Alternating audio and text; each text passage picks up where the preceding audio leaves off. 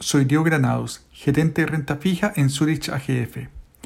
Hoy quisiera hablarles acerca de las dinámicas que afectan a la renta fija latinoamericana y sobre qué debemos prestar atención. El alza de tasas del Tesoro del Gobierno de los Estados Unidos no pasó indiferente para quienes invierten en renta fija latinoamericana denominada en dólares. Y es que cuando estos bonos de gobierno subieron cerca de 30 puntos base en febrero, los inversionistas se asustaron y corrieron a vender sus tenencias de bonos, entre ellos los de mercados emergentes. La situación se agravó cuando la Reserva Federal, que es el Banco Central de los Estados Unidos, no logró tranquilizar a los inversionistas, lo que aceleró las ventas aún más.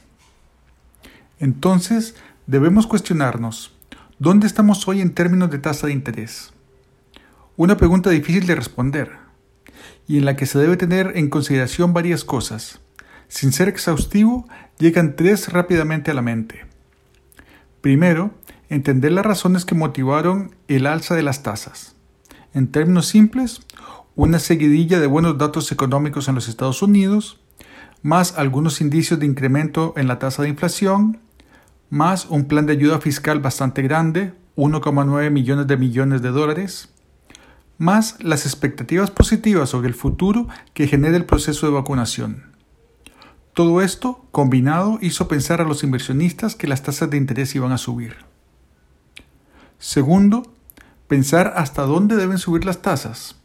Antes de la pandemia, la tasa de interés de los bonos del Tesoro de 10 años estaban cerca de 1,6% anual. Por otra parte, también es sano que las tasas de interés de largo plazo sean superiores a la inflación. Hoy la inflación está entre 1,4 y 1,6% anual, dependiendo del indicador que se utilice. Tercero, oferta y demanda por bonos del Tesoro.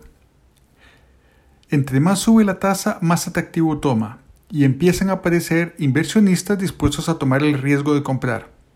Por otra parte, entre más emisión de bonos haya, más alta debería ser la tasa de interés para atraer inversionistas. Aún teniendo los tres factores en mente, se hace difícil tomar una decisión. Del punto 2 podríamos pensar que las tasas del tesoro a 10 años podrían rondar entre 1,4 y 1,6% pero considerando el financiamiento del paquete de ayuda fiscal, ¿cuánta oferta de bonos adicional será necesaria?